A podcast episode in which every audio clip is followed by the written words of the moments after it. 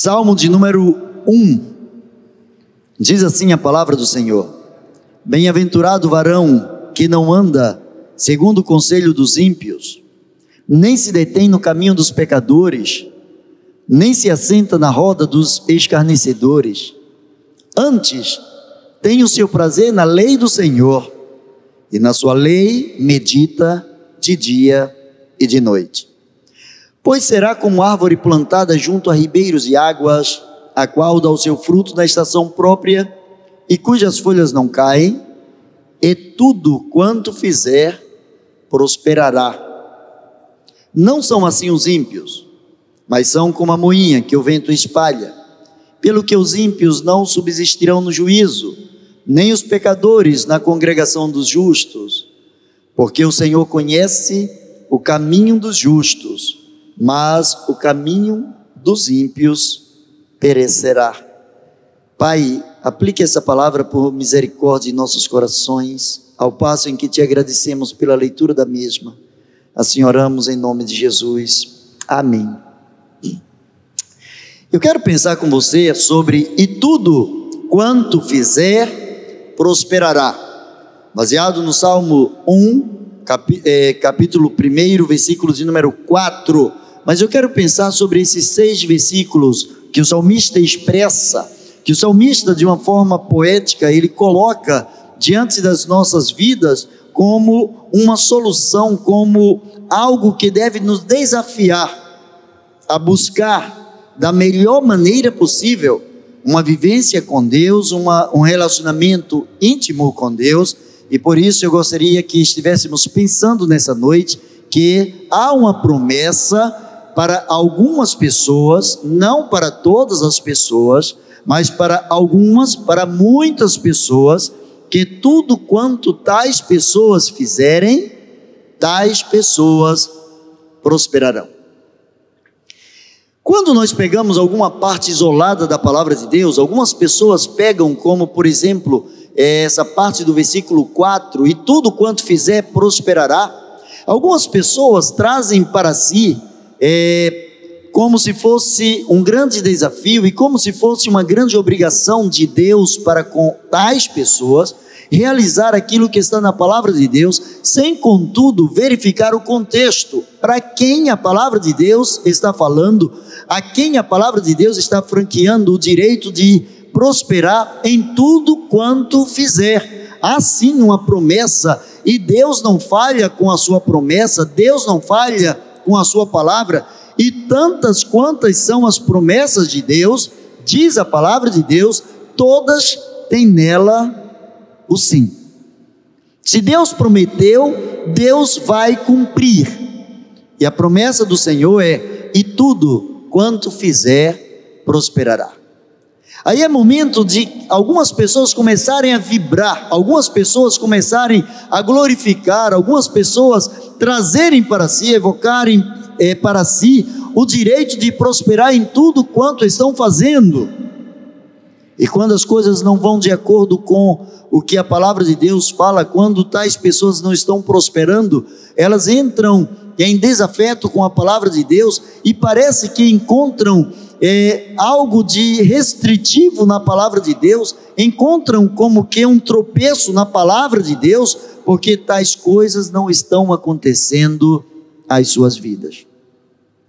Mas eu gostaria de, baseado em todos os seis versículos, tomar por base a quem a palavra de Deus diz que tudo quanto fizer prosperará. Primeiro, a palavra de Deus fala que o conselho certo ou no conselho certo está a vida. Cuidado com quem você se aconselha. O mundo está cheio de conselheiros, o mundo está cheio de pessoas com boas intenções, o mundo está cheio é, de pessoas que têm respostas simples, prontas para todos os problemas. É interessante que tais pessoas que têm respostas para tudo, para todos, na maioria das vezes, não têm respostas para si mesmas. A palavra de Deus começa dizendo: felizes, abençoados, prósperos serão aqueles que andam de acordo, aqueles que não andam de acordo com o conselho dos ímpios, que não se detém no caminho dos pecadores, nem se assenta na roda dos escarnecedores, não compactuam com aqueles que quebram os mandamentos do Senhor, com aqueles que se afastam da presença do Senhor.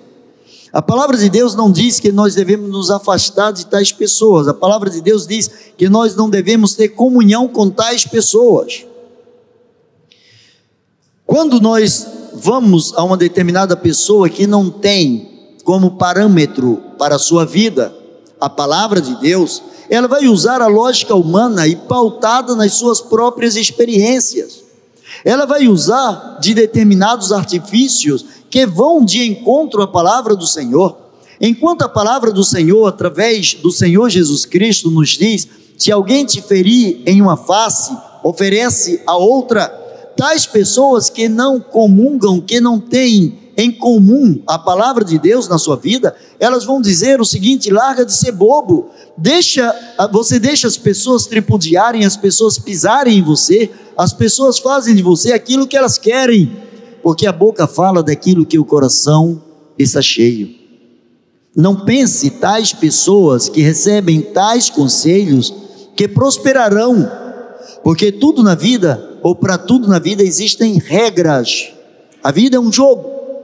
Existem regras é, bem claras, bem simples para se viver, não apenas para existir, mas para se viver. E a regra que a palavra de Deus dá no versículo 1 é que no conselho certo está a vida, e o conselho certo vem da palavra do Senhor. A palavra do Senhor, ela enriquece, a palavra do Senhor, segundo ela mesma, ela é capaz de discernir os pensamentos, ela é como uma espada de dois gumes, capaz de dividir juntas e medulas, alma e espírito. Ela é capaz de falar aos nossos corações. Ela é capaz de nos levar a pensar de acordo com a vontade do Senhor. Se queremos um conselho certo para que em tudo estejamos prosperando, precisamos buscar esse conselho na palavra do Senhor. Tomando por base que diz a palavra do Senhor: nem todo aquele que diz Senhor, Senhor, entrará no reino de Deus. Não é porque alguém está ligado a uma igreja, ou mesmo até porque alguém tem um título de pastor, que a sua palavra há de nortear a vida de outras pessoas. A palavra do Senhor diz: errais não conhecendo as Escrituras, Há muitas pessoas que não conhecem a palavra de Deus e tudo quanto os seus líderes ou líderes mais diversificados, independentes de serem seus ou não, tudo quanto tais pessoas é, influenciadoras, pessoas que de alguma maneira formam é, pensamentos, formam opiniões, quando essas pessoas falam, parece que se torna uma lei.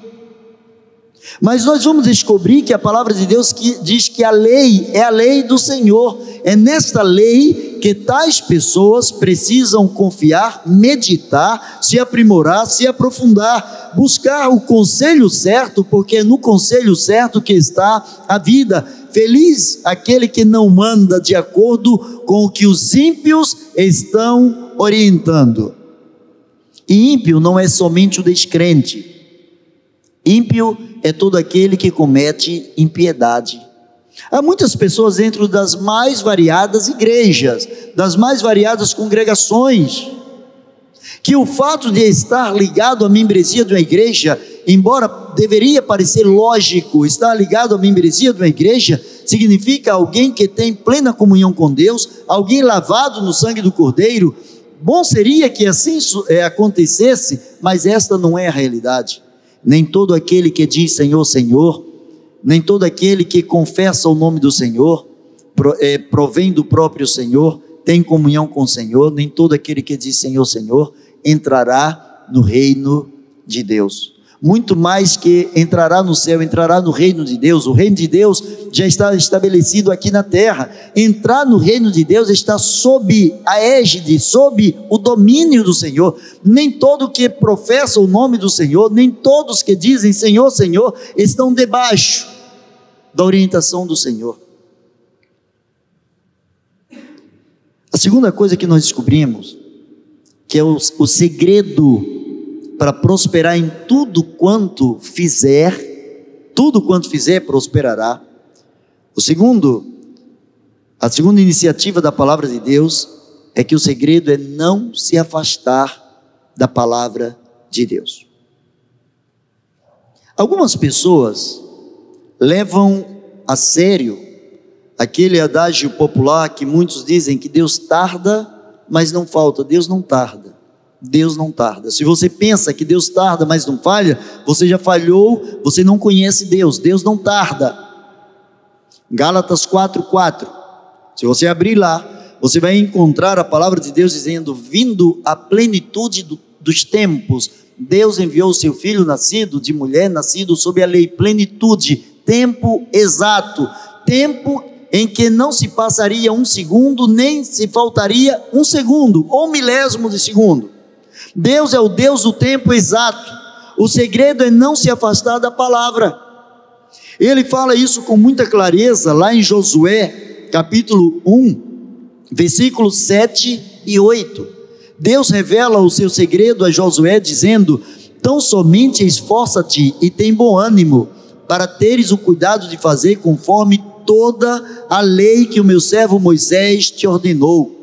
Dela não te desvies nem para a direita, nem para a esquerda, para que prudentemente te conduzas por onde quer que andares.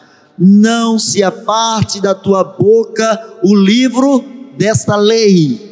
Não se aparte da tua boca o livro desta lei. Antes medita nele de dia e de noite para que tenhas cuidado de fazer conforme tudo quanto está nele escrito, porque então farás prosperar o teu caminho, e então prudentemente te conduzirás. A primeira coisa é buscar o conselho certo, no conselho está a vida. A segunda coisa é não se afastar da palavra de Deus. Ah, mas eu já consultei vários pastores, e daí? E daí? Ah, eu consultei até o pastor Eduardo, e daí? Você precisa consultar a palavra de Deus. Você precisa consultar a palavra de Deus. Você precisa conhecer a palavra de Deus. Você precisa ter livre acesso a Deus. Você precisa conversar com Deus. Você precisa ser íntimo de Deus. Você precisa conhecer os segredos do coração de Deus. Você precisa revelar a Deus os segredos do seu coração. Se você quer prosperar em tudo quanto você faz, você precisa ser amigo íntimo de Deus. E para ser amigo íntimo de Deus, é, você precisa meditar na sua lei de dia e de noite. É tipo assim. Você, é, você precisa ir a um determinado lugar, por exemplo, uma coisa simples, ah, você quer ir a um supermercado, ore ao Senhor, Senhor, qual supermercado eu devo ir? Ah, mas isso é bobeira. Se Deus já me deu dinheiro, vou no supermercado que eu quero. Não, não é assim. Não é assim. Não é assim. Uma vida regida pelo propósito de Deus, ele percebe Deus em todas as circunstâncias, em todas as situações. Deus tem propósito para a sua vida a cada passo, a cada momento. Cada coisa que você vai fazer, Deus tem um propósito. Por vezes Deus quer que você vá a um outro supermercado exatamente para que você sirva de bênção na vida de outra pessoa, ou para que você se depare com uma situação em que você vai também crescer diante da presença do Senhor. Ele rege a sua vida e você vai ver um pouco mais, um pouco adiante aqui, você vai ver como isso também é um fundamento. Você depender de Deus, não se afastar da palavra de Deus, meditar na palavra de Deus e como que você pode meditar na palavra de Deus? Trace um paralelo entre a sua vida e a vida de Jesus.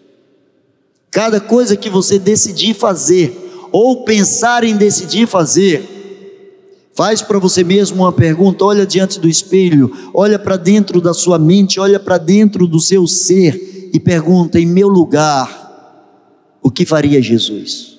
O que faria Jesus nos meus passos?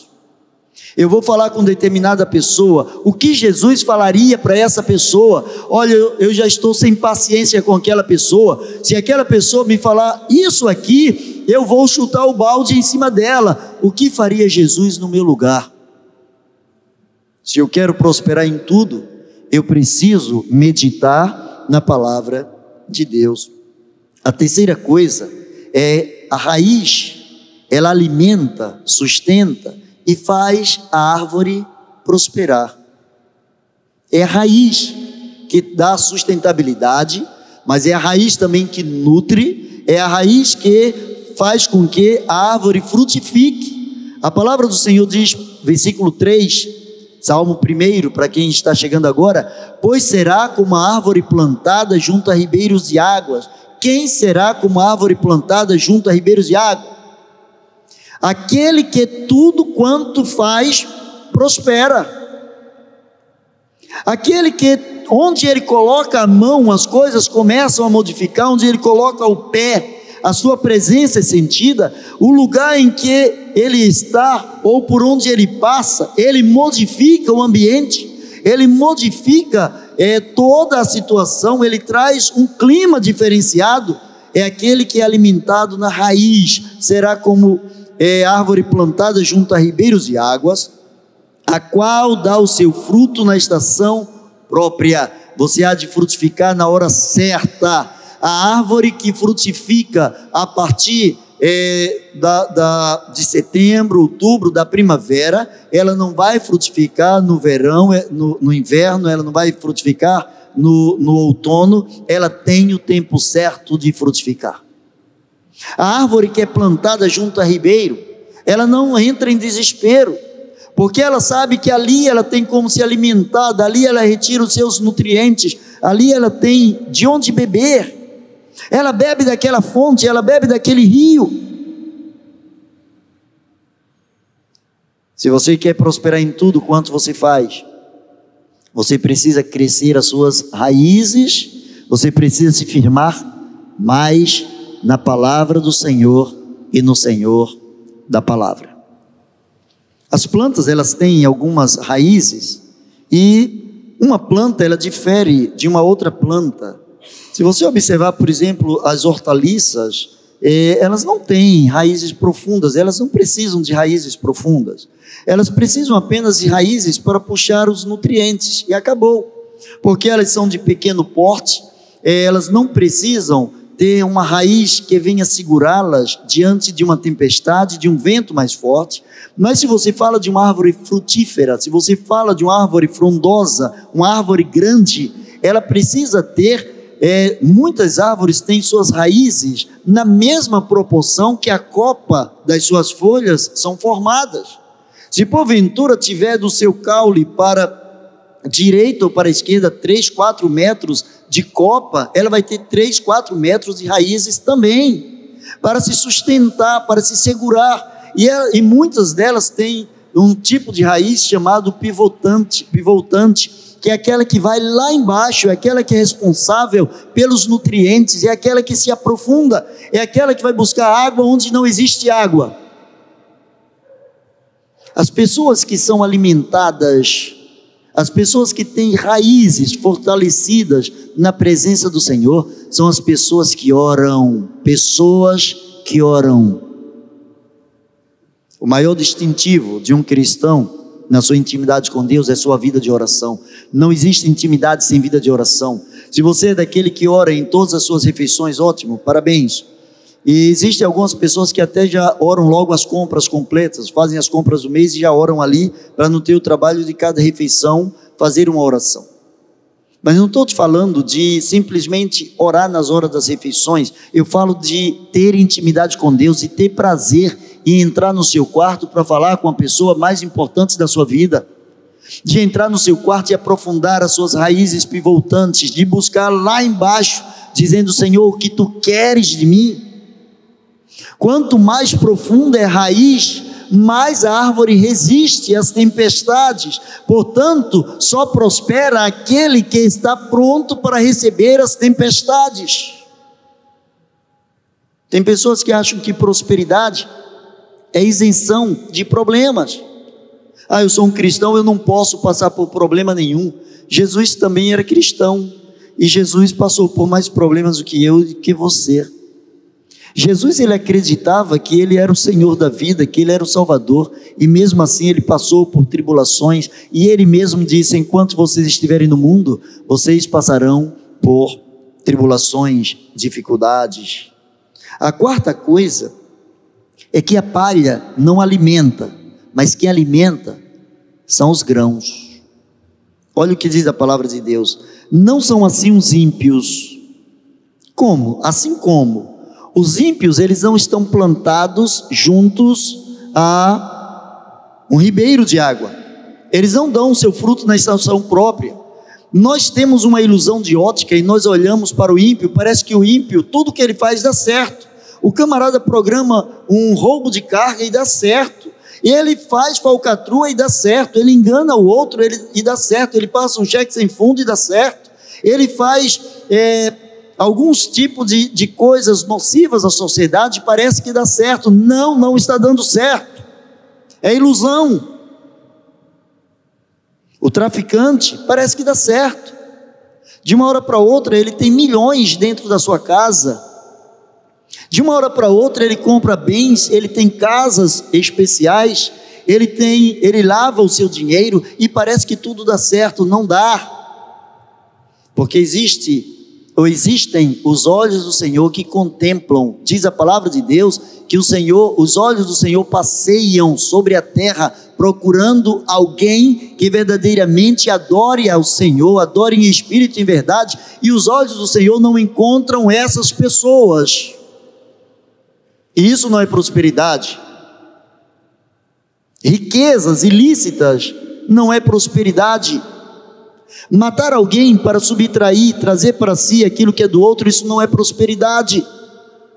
Matar a si mesmo diante da cruz do Senhor, anular a si mesmo diante da cruz de Cristo, isso é prosperidade. Quando eu tenho a capacidade de dizer, não vivo eu, mas Cristo vive em mim. Quando a nossa mente está voltada não apenas para o aqui e o agora, isso aqui, esse mundo aqui, ele é um presente de Deus para as nossas vidas, mas ele não é a nossa estação final. A mente do cristão, a mente daquele que prospera, a mente próspera é aquela que está pensando no seu tesouro, e o seu tesouro, diz a palavra de Deus, onde estiver o vosso tesouro, aí também estará o vosso coração. Pessoas cujos corações estão voltados só para o dinheiro, somente para o Deus deste século, somente para as coisas dessa vida, são pessoas que não são prósperas. Elas podem ser, economicamente falando, podem ser ricas, elas não são prósperas. Prosperidade não é isso. A quinta coisa é que Deus sabe quais são as pessoas justificadas a ponto de subsistirem na congregação. O versículo 5 diz: Pelo que os ímpios não subsistirão no juízo, nem os pecadores na congregação dos justos. Não subsistirão. Mas parece que quem faz a coisa certa, parece que a resposta, o feedback, parece que demora mais.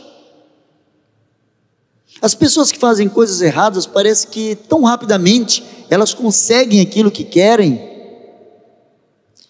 Se você fizer uma comparação você plantar sementes de grama ou de coentro, quatro dias, cinco dias, todas elas ou parte delas germinarão, elas crescem rápido. Se você plantar uma semente de coco, ela pode levar seis meses para começar a brotar. Parece até que ela morreu, seis meses. Mas me responda, qual das duas plantas vive mais? Um pé de coentro, que com 40 dias já é lançado, já começa a colocar semente, ou a mesmo morrer, um coqueiro que pode viver 80, 100 anos. É uma questão de lógica. Os ímpios não subsistirão no juízo, eles florescem com muita rapidez. Você já deve ter ouvido, principalmente aqui no estado do Rio de Janeiro, que vida de bandido é vida curta. em todos os sentidos, não só o traficante, vida de bandido é vida curta. Se você faz algum tipo de bandidagem na vida espiritual, sua vida é uma vida curta. Se você faz falcatruas no reino de Deus, sua vida é uma vida curta. Sabe por quê? Os ímpios não subsistirão no juízo, nem os pecadores na congregação dos justos. Alguém pode enganar muitos por muito tempo, mas ninguém, absolutamente ninguém, é tão bom ao ponto de enganar todos o tempo todo.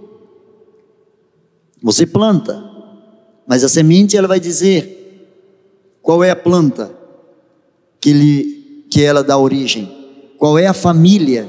Ela vai, ao nascer, ela vai mostrar isso aí. Nós temos, por exemplo, Faraó. Faraó foi um ímpio que não subsistiu na congregação dos justos.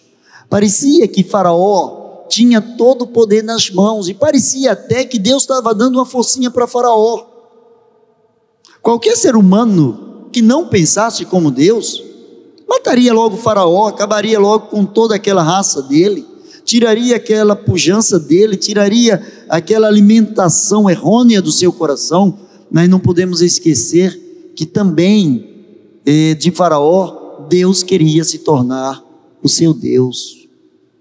Deus queria estender a Faraó a mesma oportunidade que estendeu a mim, que estendeu a você. Tanto que quando Moisés ia a Faraó, Faraó, eh, Moisés dizia para Faraó: Olha, se você não deixar o povo ir, acontecerá isso, isso ou isso. Mas se você deixar o povo ir, não virá a ira de Deus sobre a sua vida. Faraó não subsistiu na congregação dos justos, porque ele era ímpio. A última coisa que o salmo nos ensina é o sexto degrau que o salmo nos propõe é que o Senhor conhece o caminho dos justos, mas o caminho dos ímpios perecerá. O teu caminho é conhecido diante do Senhor. Ainda que você diga, olha, ele não me vê, eu clamo dia e noite, eu choro, eu estou orando há 20 anos, estou orando há 30 anos, ótimo. Se você ainda não morreu, continue orando. Ore 200 anos se for possível. Mas acredite no Deus da, da palavra, cuja palavra não volta vazia para si, mas há de cumprir aquilo que lhe apraz, aquilo que é promessa dele. Por exemplo, nós encontramos José do Egito, Deus conhecia o caminho de José. Deus conhecia o coração de José, tudo que José fazia era para glorificar a Deus, e toda resposta, aparentemente, toda recompensa que José tinha, parecia ser castigo até da parte de Deus, tudo que ele fazia dava errado. Ele fazia com a melhor intenção de ajudar o seu pai, e os seus irmãos se colocavam contra ele. Ele queria ser honesto diante da, da, esposa de Potifar, ele pagou o preço da sua honestidade. Tudo que ele fazia parecia que Deus estava esquecendo dele, que a sua vida estava alienada, separada do propósito de Deus. Mas diz a palavra do Senhor, porque o Senhor conhece o caminho dos justos, ele conhece, ele sonda. Assim como o salmista diz: sonda-me, ó Deus, e me conhece. Vê, vê se há em mim algum caminho mau guia-me pelo caminho eterno. Essa era a oração também de José: sonda-me, ó Deus, olha para dentro de mim, ó Deus. José poderia, como qualquer ser humano, pedir: Deus, mate logo todos os meus irmãos. Senhor, destrói meus irmãos, eles só querem me matar, eles só querem acabar com a minha vida. José orava a Deus pedindo: Senhor, tenha misericórdia de mim, faça-me prosperar onde quer que eu esteja. José sabia que Deus tinha propósito com ele. José sabia que Deus tinha propósito com o seu pai. E os seus irmãos, embora errôneos, embora voltados para as coisas que não pertenciam à vontade de Deus, agindo contrário à vontade de Deus, os seus irmãos também faziam plano, faziam parte do plano de Deus. Que Deus havia feito uma promessa é, a Abraão, que da sua descendência Deus faria, Deus traria várias nações. E Deus é Deus para cumprir a sua palavra.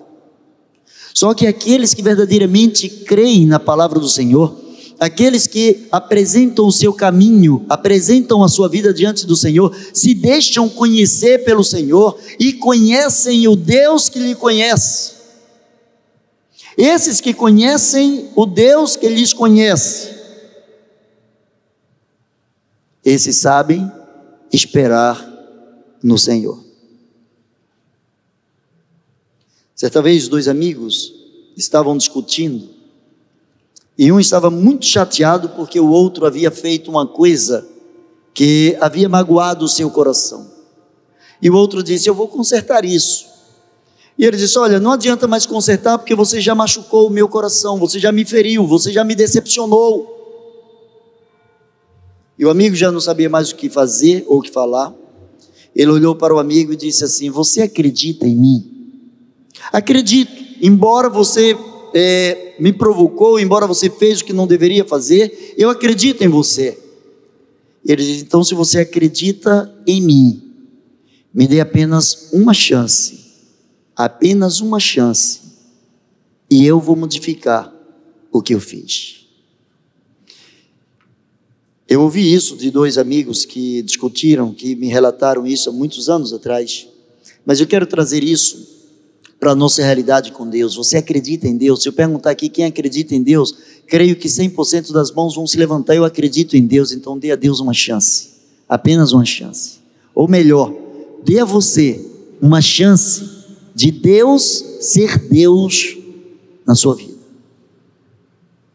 Para concluir, a diferença está em conhecer, em Deus conhecer o teu caminho.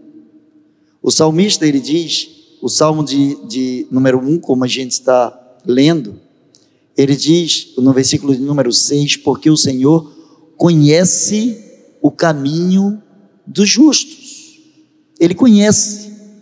Ele não apenas ouviu falar sobre o caminho de alguém que é justificado, ele conhece, porque ele anda com essa pessoa, ele sabe cada respiração que você faz, ele sabe das interjeições, das suas indagações, dos seus medos, das suas limitações, ele conhece. Mas ele mesmo disse assim: Eu vou estar com você todos os dias, para que tudo quanto você fizer venha prosperar. Baixe a sua cabeça e vamos falar com Deus. Pai amado, Deus, infinito Deus, infinito Deus de amor, na grandeza da tua presença, Senhor, mediante o teu poder, estende a tua mão de poder sobre nossas vidas. E, ó Pai, a começar pela minha vida, ensina-nos, ensina-nos a colocar o nosso caminho diante de Ti Senhor, tu sabes o nosso sentar, o nosso levantar, tu sabes, ó oh Deus, quantas pessoas neste momento estão com medo, medo de tantas coisas, medo do erro, medo de fracassarem, medo de te abandonarem, medo de serem abandonadas, medo, ó oh Deus, de não conseguirem arcar com seus compromissos, sejam financeiros, espirituais, morais ou em quaisquer outras áreas da vida. Senhor, em nome de Jesus. A palavra, a tua palavra diz que no amor não existe medo, porque o perfeito amor lança fora todo medo. E o medo traz consigo a pena, e o que teme não é perfeito no amor. Por isso, Senhor, afasta do coração dos seus filhos toda e qualquer possibilidade de medo. E coloque, Senhor, na vida dos teus amados, aquela certeza de que tudo quanto fizerem há de prosperar se andarem de acordo com a tua vontade, se os seus caminhos forem conhecidos diante de ti. Por isso, Senhor, conhece os nossos caminhos e nos induzas, ó Deus, a fazer a tua vontade. Perdoa os nossos pecados, cura, Senhor, nossas enfermidades. Vá ao encontro daqueles que agora estão falando contigo, daqueles, ó Deus, que por vezes já oraram tanto tempo que já buscaram o refrigério da sua alma em tantas pessoas. Pai, nessa noite, nesse momento, coloca a tua mão para curar essa alma, para curar esse espírito, para curar, ó oh Deus, esse corpo, para derramar sobre eles a tua graça e a tua misericórdia. Assim oramos, no nome de Jesus. Amém e amém. Deus abençoe você.